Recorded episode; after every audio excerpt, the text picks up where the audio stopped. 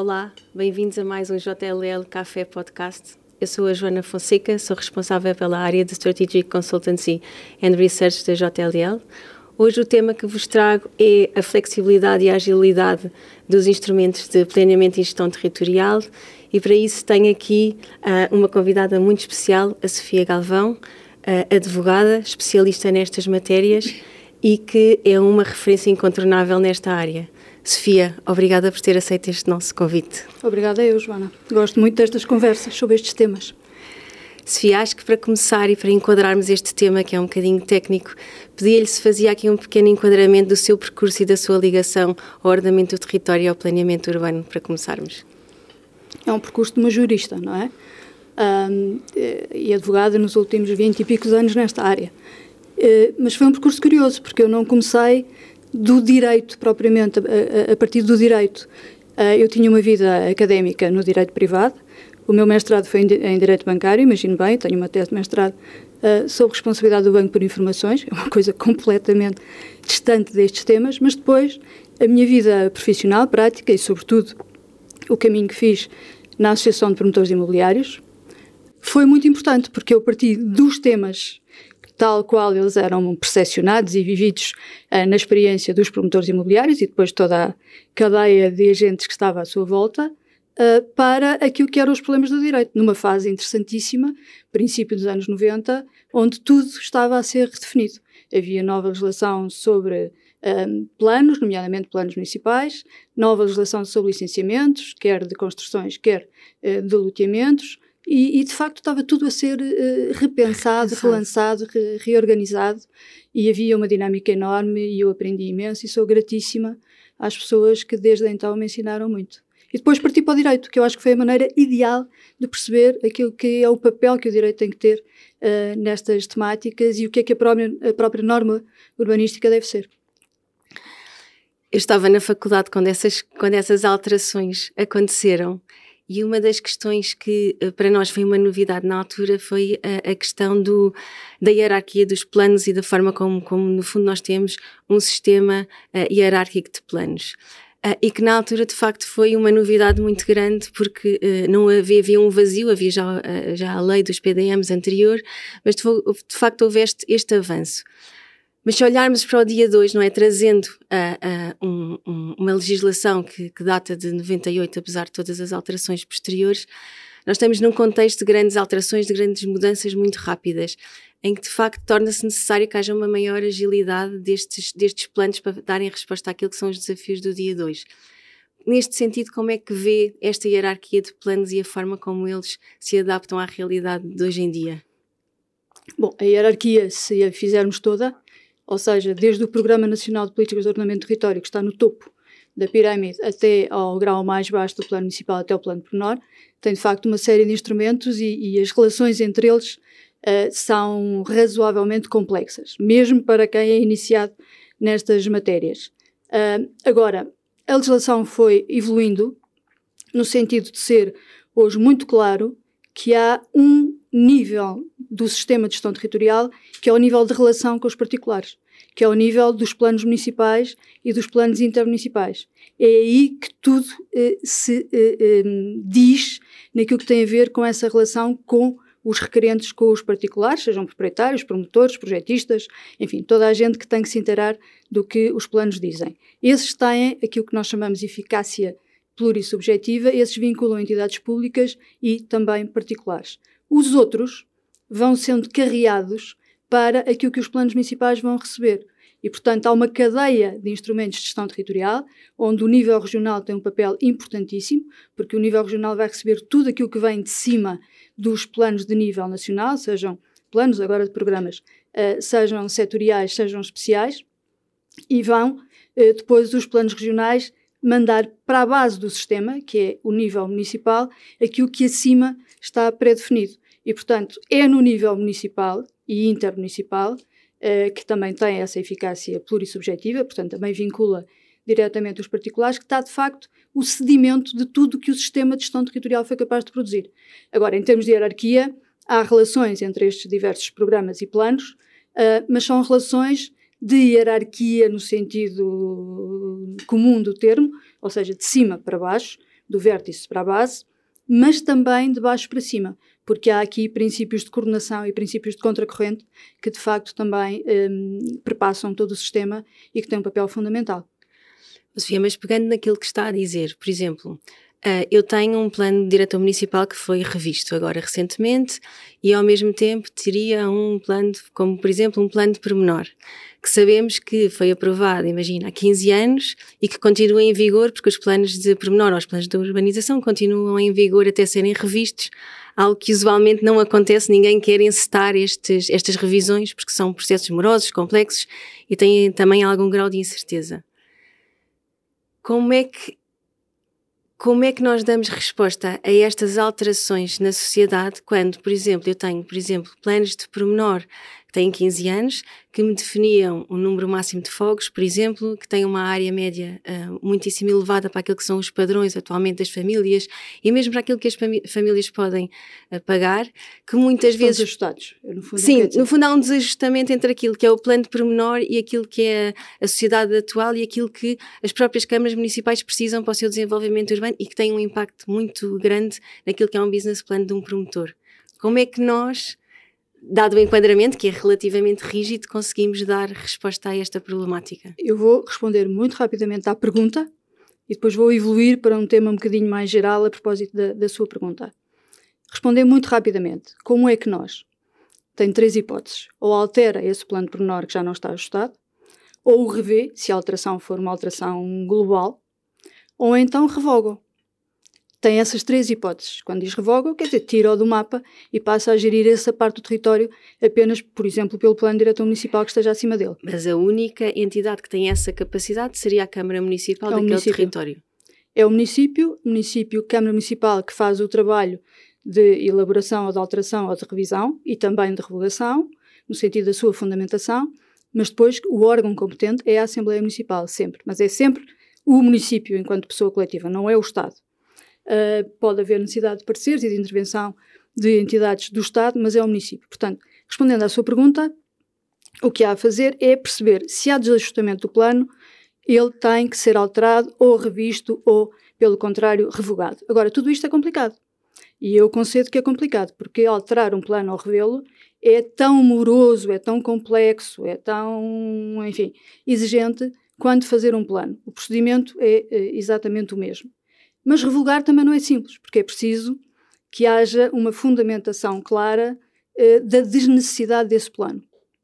E isso, eu sei por experiência, que nem sempre é fácil que eh, os municípios designadamente reconheçam. Portanto, não é simples. Agora, o problema que me põe é um problema muitíssimo importante em termos de planeamento eh, do território e de gestão do território. E eu aqui respondo-lhe fundamentalmente como jurista. Obviamente que há toda uma conversa a ter, e provavelmente mais importante ainda do que a jurídica e prévia a ela, que é uh, técnica e que é, é de território de urbanismo uh, dos técnicos que sabem dessa matéria. Eu só sei de direito e só me pronuncio sobre questões jurídicas, o resto tenho a felicidade, o privilégio de ir convivendo com gente que sabe muito e que me tem ensinado imenso para o meu proveito jurídico. Entendo melhor a realidade, entendo melhor uh, uh, o papel que as normas têm que desempenhar e são chamadas de desempenhar. Agora, qual é esse problema? É que o plano, que é um instrumento que tem uma natureza regulamentar, em que há uma parte escrita e uma parte gráfica, de alguma maneira, no momento em que é aprovado, fica fechado. Cristalizado. E, portanto, ele depois vai ter que conviver durante um, um período de urgência, que é, regra geral, prolongado, uh, com uma realidade que inevitavelmente vai mudar. E, portanto, o problema que me está a colocar é como é que se gera este convívio, que é um convívio necessário, porque a alternativa é muito pior.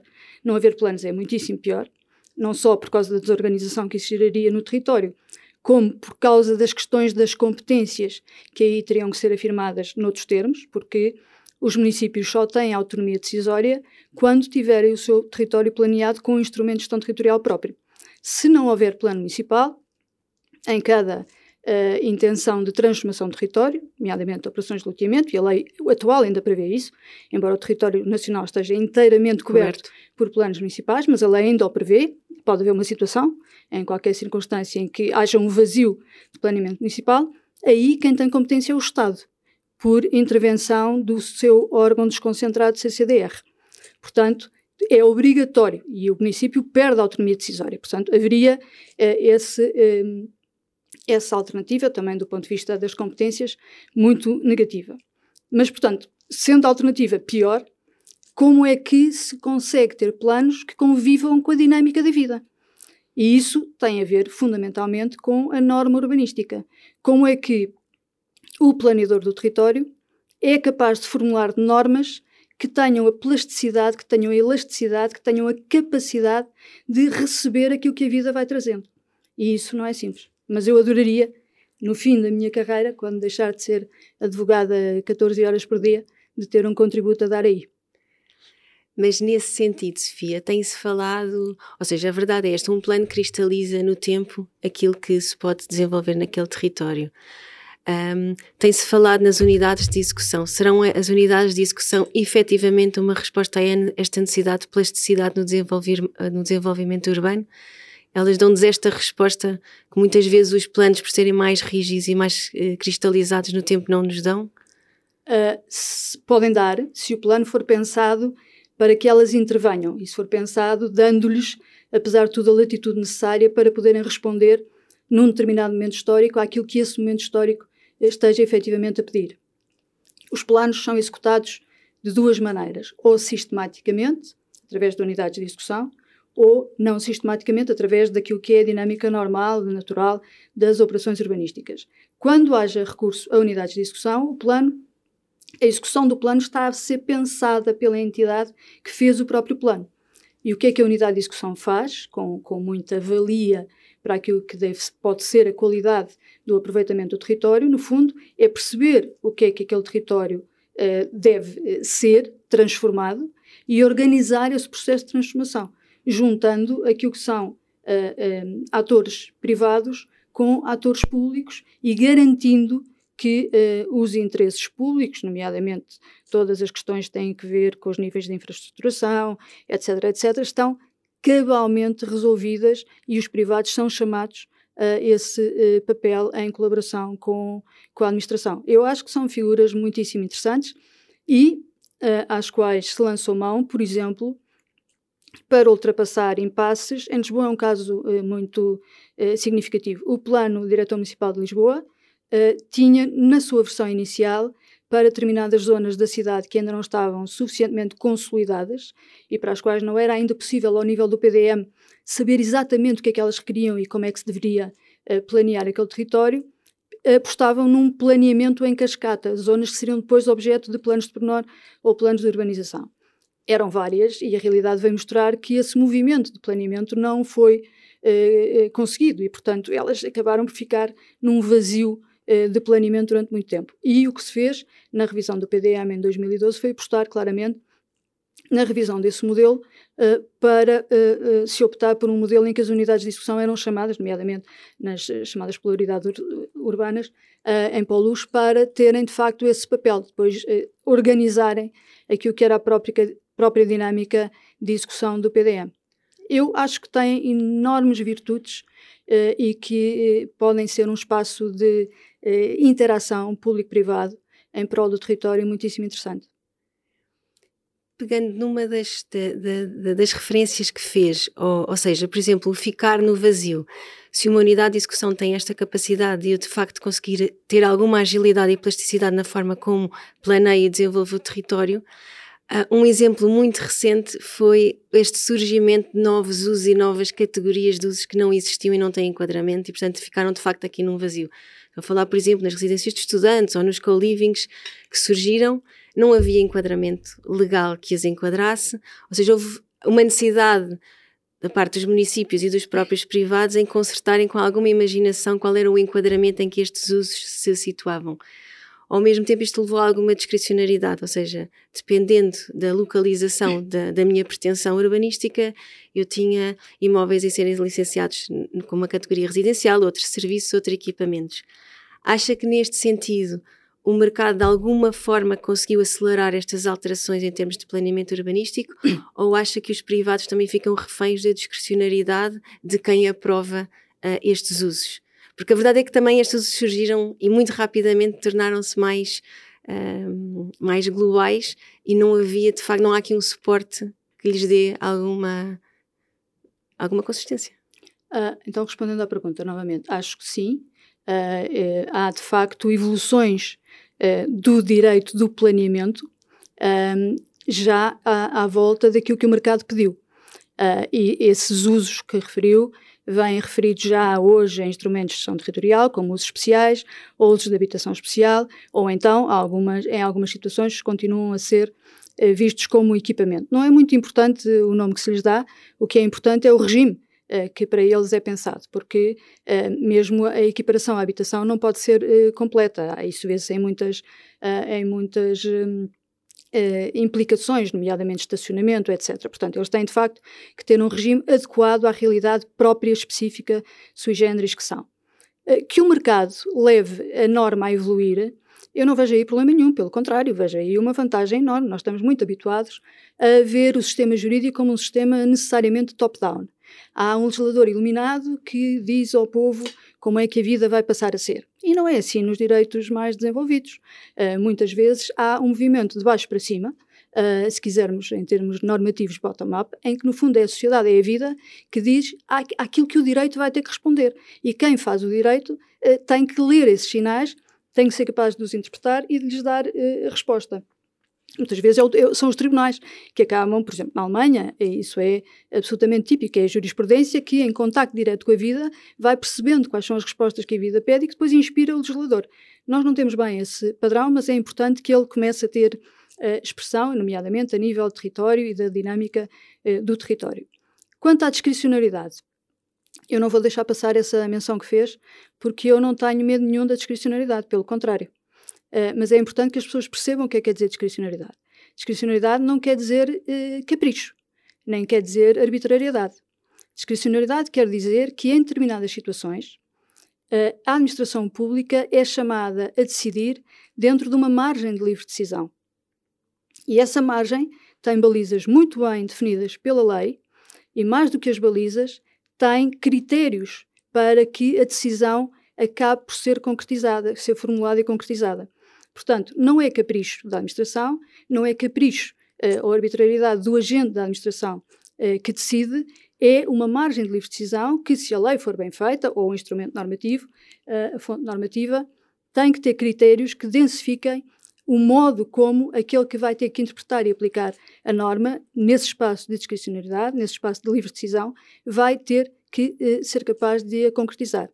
Porquê que eu não sou nada contra a discricionariedade? Porque acho justamente que ela é a ferramenta imprescindível a um eh, plano, a um planeamento mais plástico, mais flexível, mais capaz de se adequar à tal dinâmica. Sem discricionalidade, nós não conseguimos eh, fazer eh, esse caminho.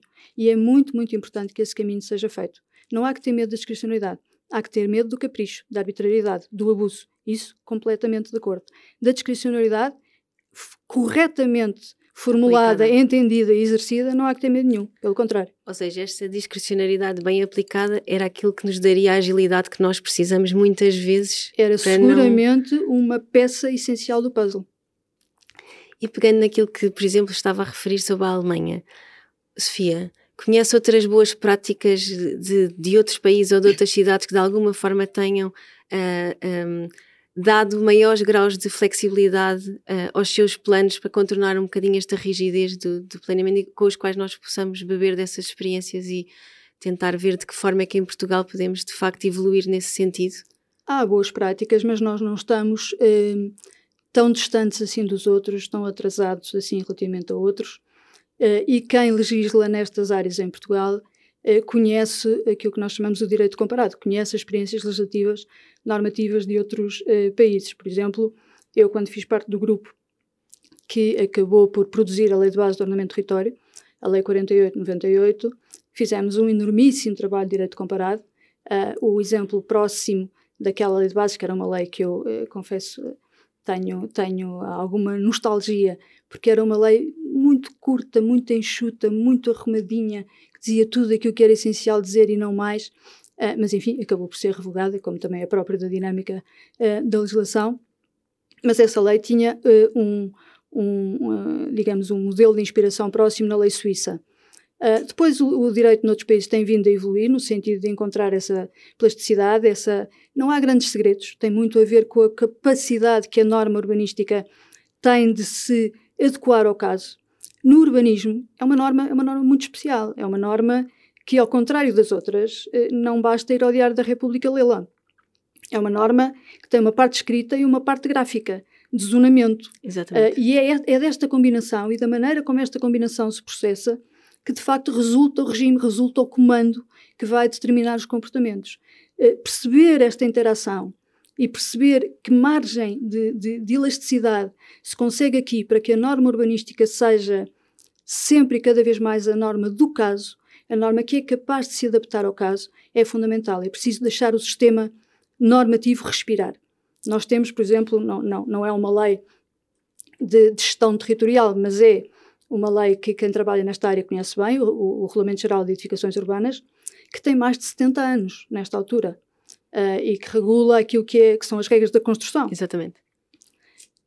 Porquê que durou tanto tempo? Temos que pensar nisso. Porquê é que neste afã de regular tudo uh, por uma nova lei, esse vai resistindo?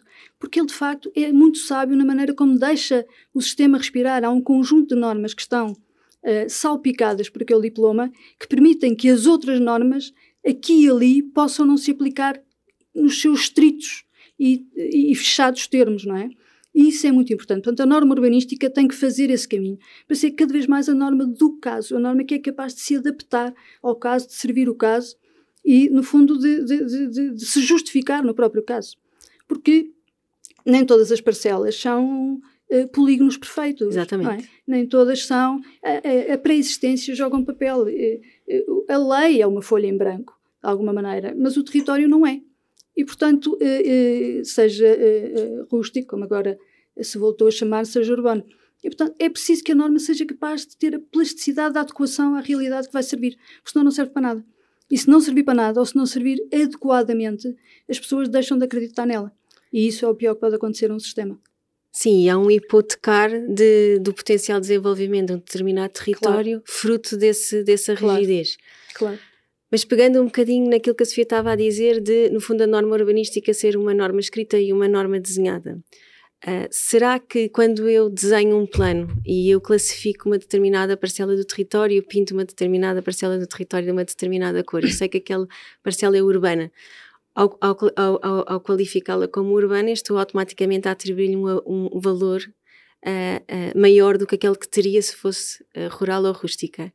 Por outro lado, depois de lhe ter atribuído esta, esta, esta classificação, ainda vou qualificar, ainda tenho aqui esta capacidade de dizer se o uso predominante é residencial, escritórios, serviços ou outro uso.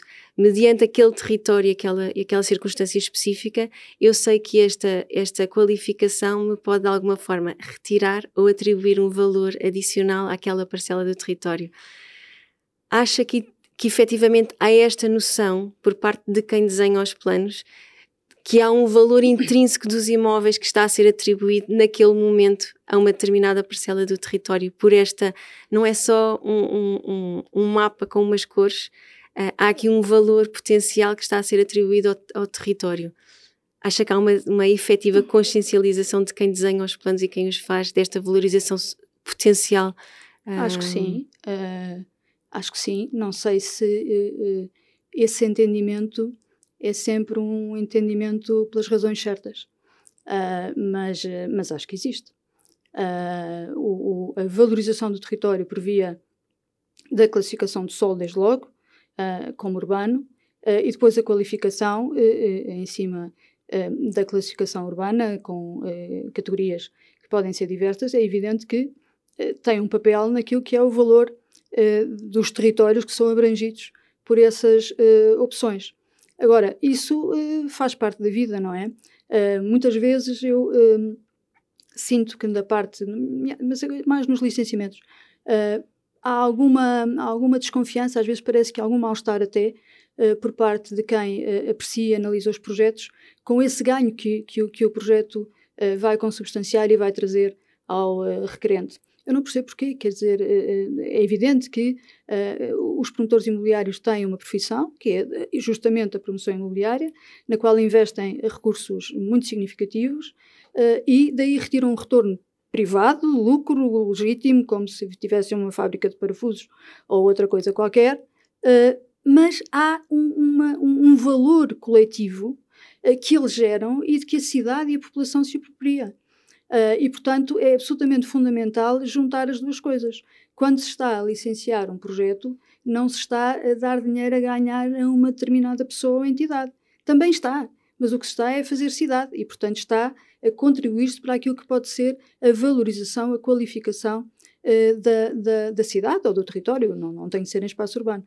Portanto, sim, Sim, tinha uma pergunta exatamente sobre esta cooperação público-privada, mas que a Sofia acabou já por responder, porque é isto, ou seja, a cooperação público-privada acaba por ser subjacente à viabilidade dos projetos e a este ganho em termos de espectro de valores, desde os benefícios sociais, ambientais, urbanísticos, para a melhoria da qualidade de vida da população que vive aquele território e um benefício comercial que tem que também existir por parte de, de, de quem assume o risco de, desta promoção imobiliária.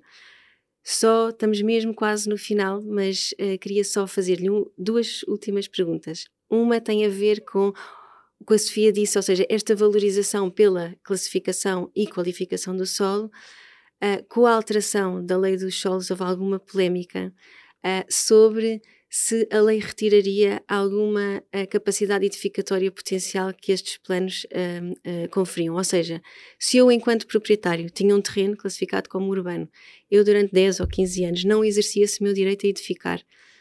Agora o PDM mudou. Eu, de facto, fui lesado nos meus direitos de capacidade potencial ou, efetivamente, como não quis ou não pude uh, no fundo, concretizar essa capacidade potencial, de facto eu não estou a ser lesada nos meus direitos por não o ter concretizado com esta alteração dos PDMs, fruto da alteração da lei dos solos.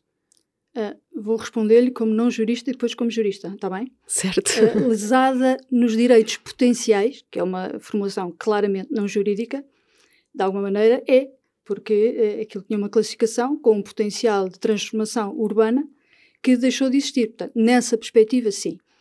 Agora, isso não tem nada de jurídico. Não tem direitos nenhums. Por ter um, um, um terreno seu classificado como urbano, não tem direitos. Só tem direitos, efetivamente, se tiver uma licença uh, emitida ou outro uh, ato constitutivo de direitos uh, urbanísticos. um PIP ainda válido e eficaz, enfim, ou uma comunicação prévia, senão não tem direitos. Tem uma expectativa, não tem mais do que isso. E essa expectativa não garante que a, a, a realidade normativa, nomeadamente ao nível da classificação dos solos, se mantenha imutável. Não garante, nem tem que garantir. Agora, o que é importante perceber-se quanto àquilo que foi a alteração de 2014-2015, e que à partida tem agora um calendário já prorrogado e prorrogado para 31 de dezembro de 2022, é o seguinte: a lei hoje diz e repara, há muita confusão. Diz que agora a lei acaba com os, acabou com os uh, solos urbanizáveis. Não acabou nada agora. A, a, lei de bases que eu lhe referi de 98 é que acabou. Passou a haver duas categorias, na altura uh, urbanos e rurais, Exatamente. agora rebatizado em urbanos e rústicos. O que havia era aqueles solos de urbanização programada que eram, vieram apanhar muitos daqueles que anteriormente, sim, eram os solos urbanizáveis. E agora o que se diz é o que ainda tenha esse tipo de urbanização não concretizada uh, e, portanto, programado, urbanizável, uh, tem que cair para um lado ou para o outro da barreira, em 31 de dezembro de 2022. Portanto, ou é urbano ou é rústico. E agora facilitando o que é que pode ser urbano de acordo com os critérios de 2014-2015.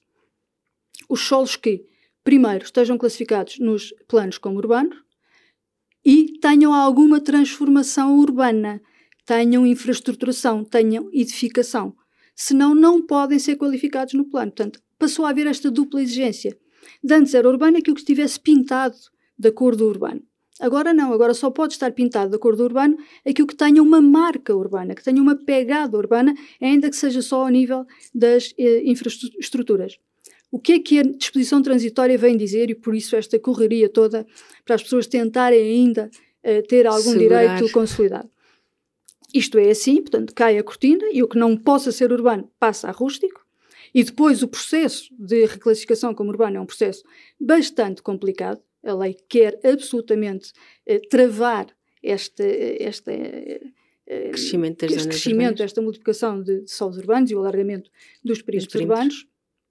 Uh, mas o que é que acontece? Aquilo que esteja com contrato de urbanização ou com planos de pormenor ou com, uh, enfim, uh, um comboio uh, que a lei refere na disposição transitória que preveja um prazo para a conclusão das obras de urbanização, esses ainda se mantêm como urbanos até o termo desse prazo.